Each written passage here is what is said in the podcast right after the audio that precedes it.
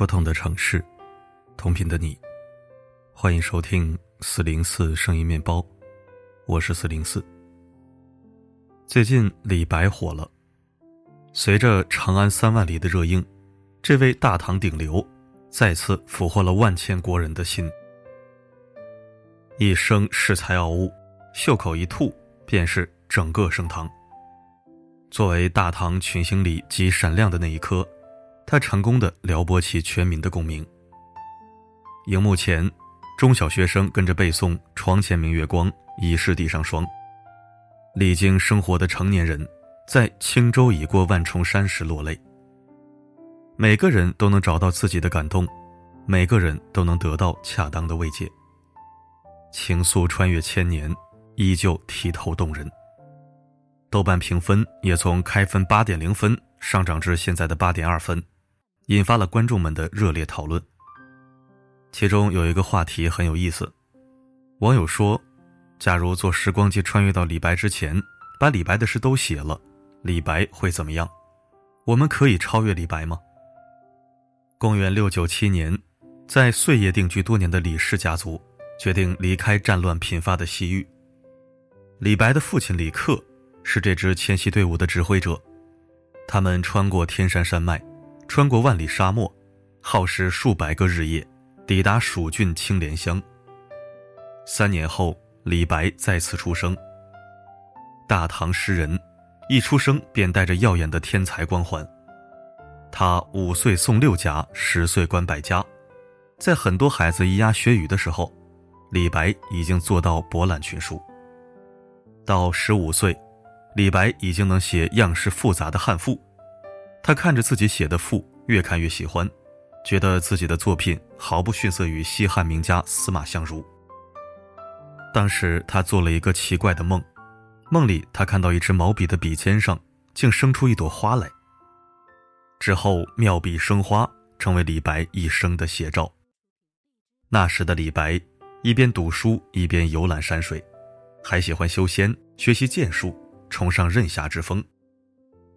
他听闻有位道士颇有学问，一路打听，一路寻找，可惜最终没寻到。他满怀惆怅，写下《访代天山道士不遇》：“犬吠水声中，桃花带露浓。树深时见鹿，溪午不闻钟。野竹分青霭，飞泉挂碧峰。无人知所去，愁已两三松。”他虽学人不得。却放下挂碍，欣赏眼前景色，犬声、桃花上的露水，瞬间治愈了他。公元七百一十八年，十八岁的李白拜纵横家赵蕤为师，视齐国谋士鲁仲连为人生偶像，希望像古时的贤明宰相一样辅佐君王，做到功成不受赏，功成拂衣去。二十四岁那年，李白学业出成，仗剑出蜀。欲去实现胸中抱负，他沿长江顺流而下，一路游历，不到一年时间，花光三十万钱，结识好友无数。在穿过深山的路上，他的好友吴指南不幸染病，在一个夜里去世。深山有老虎出没，当夜为了让老友周全入土，李白冒着危险，在篝火旁守着好友尸体，持剑与老虎对峙。最终没有老虎敢上前。天亮后，李白将吴指南葬在洞庭湖畔。数年后，他回到洞庭，找到吴指南安葬的地方，流着泪将其骨殖刮洗干净，重新安葬了老友。年轻岁月里，李白的才气、侠气、义气都是出了名的。当然，还有一个傲气。他曾带着自己的诗歌拜访刺史李邕。他对自己的才学十二分得意，本认为李邕看到自己的诗歌必定大加赞赏，没想到李邕不喜欢他的狂傲，流露出不屑。比自己位高的人看不上自己，能怎么样呢？忍气吞声，还是草草退下。玩笑话，这可是李白，他哪里能忍？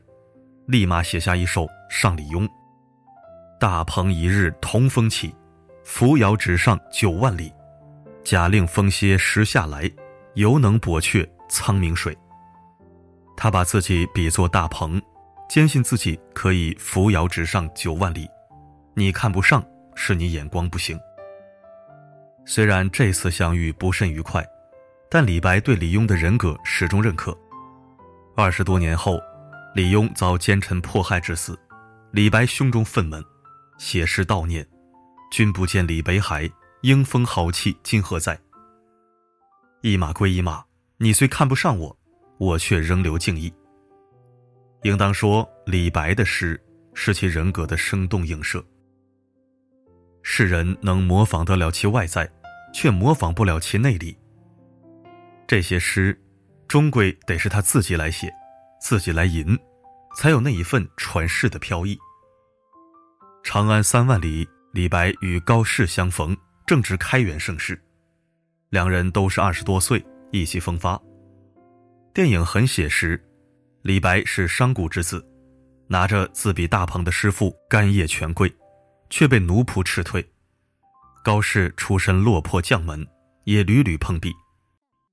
历史上唐朝盛世时，虽然科举制处于发展上升期，考科举仍得获得达官贵人的推荐。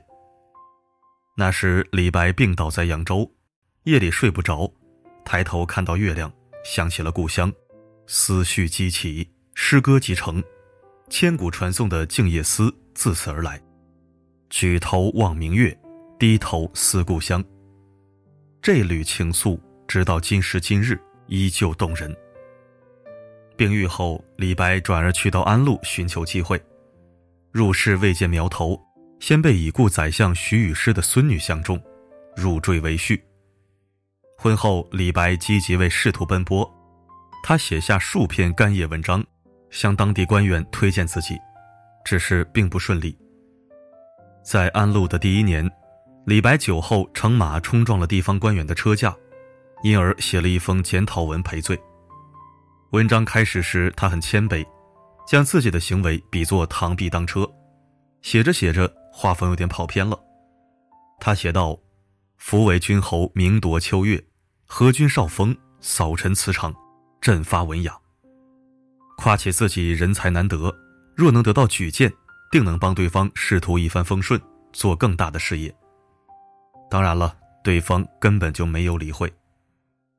后来李白再去了长安，到终南山玉真公主别馆等待公主召见，但是玉真公主出去云游了，李白等了大半年也没等到，一腔念想又落空，自视极高。想要建功立业、封王拜相的愿望，和不如意的现实，期间形成了巨大的反差。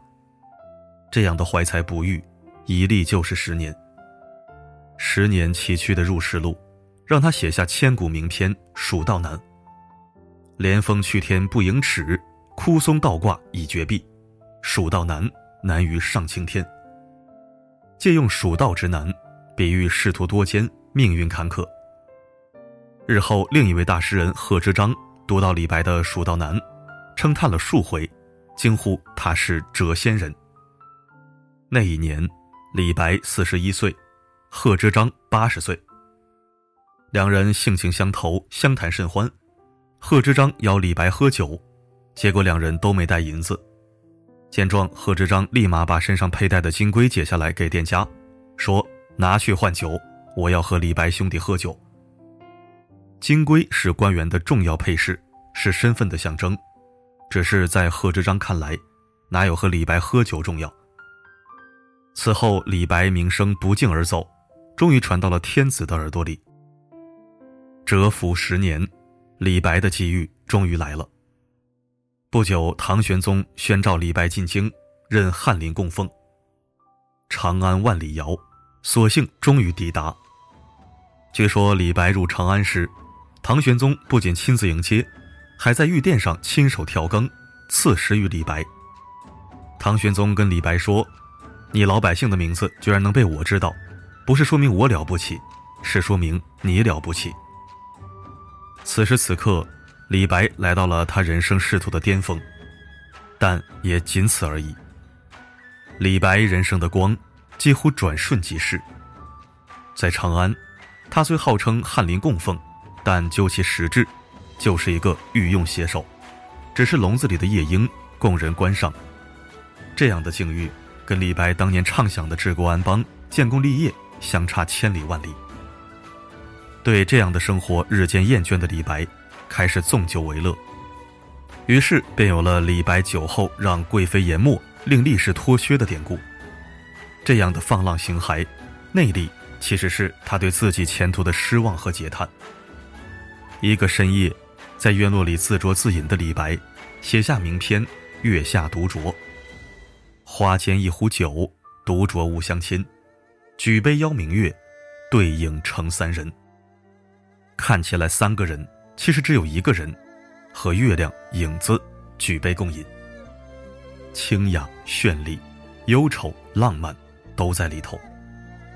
此时此刻，李白意识到，即使在皇帝身边。他也依然无法实现政治理想，莫若就此离去，继续浪迹天涯，不是更好吗？公元七百四十四年，李白上书辞官，唐玄宗赐金放还。仕途不过一年多时间，一般人人生理想的顶点，李白一点都不留恋。辞官这年夏天，李白到了东都洛阳，在这里，他遇到了杜甫。中国文学史上最伟大的两位诗人见面了。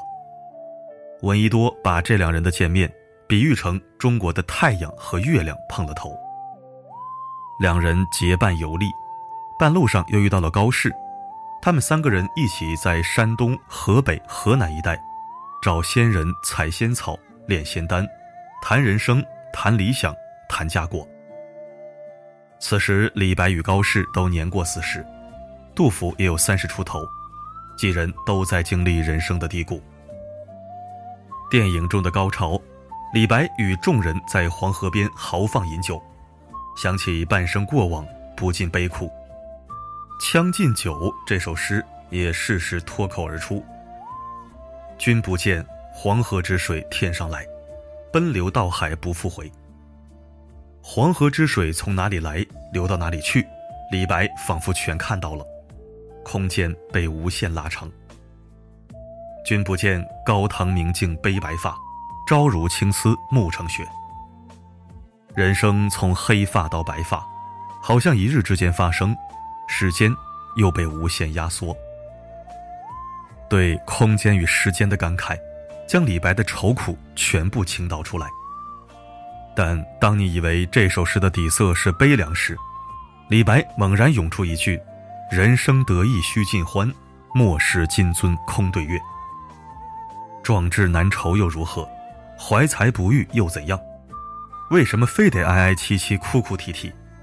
不如我们举杯痛饮，一醉方休。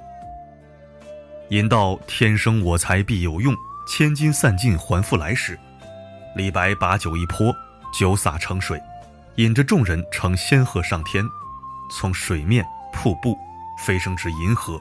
进入仙宫，李白狂奔着与仙人们碰杯，最后纵身飞向漩涡般的九天银河。公元七百五十五年冬天，安史之乱爆发。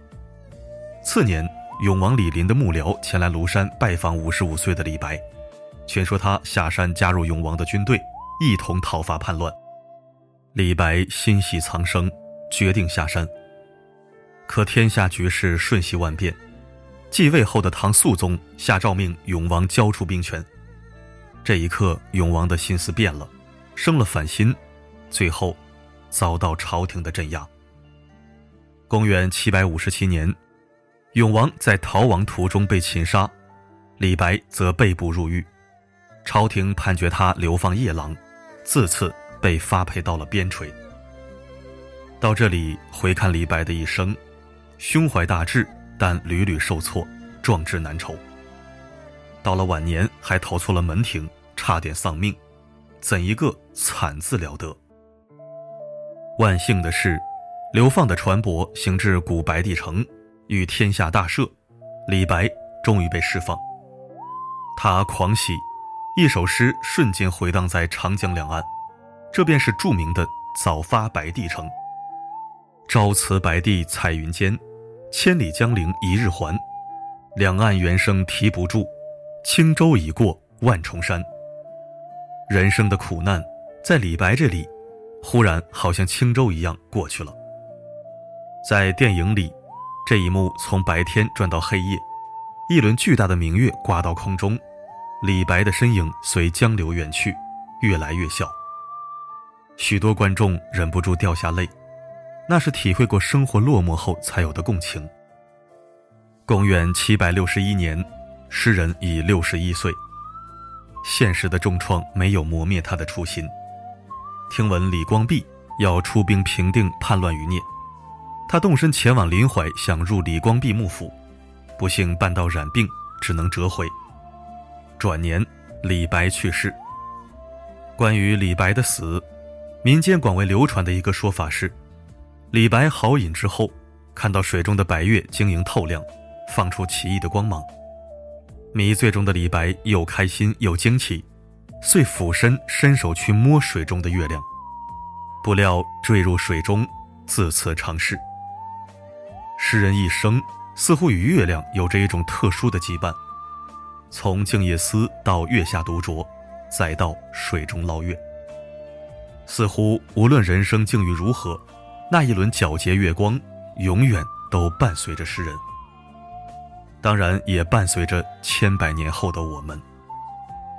二零一五年的世界诗歌日，联合国教科文组织推出了一套纪念邮票，在全球范围内选择了六首诗歌进行展示。李白的《静夜诗》成为唯一入选的汉语诗歌。威尔士民谣歌手格瑞斯·波尼洛受李白影响，创作出《不朽的诗人》，获得二零一四年威尔士年度唱片奖。他说：“我认为李白的诗仍然与现代人有着联系。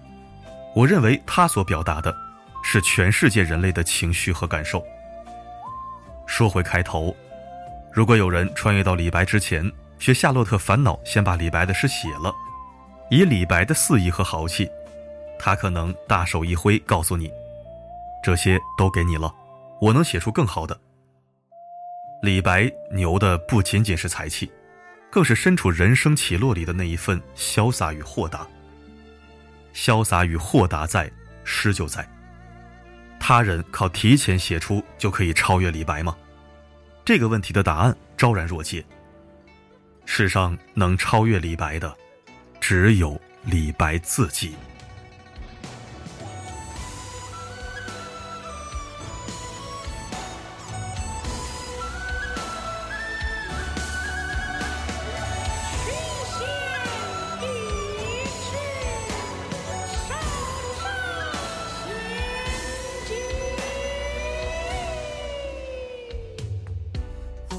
长安仗剑走四方，千金难买，与君醉汉场。对酒当歌，壮志寄心上，快意恩仇，谱一段绝唱。追风逐雪，策马共一闯，英雄江湖，总世事无常。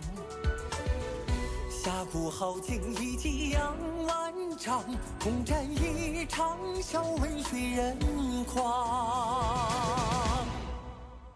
回首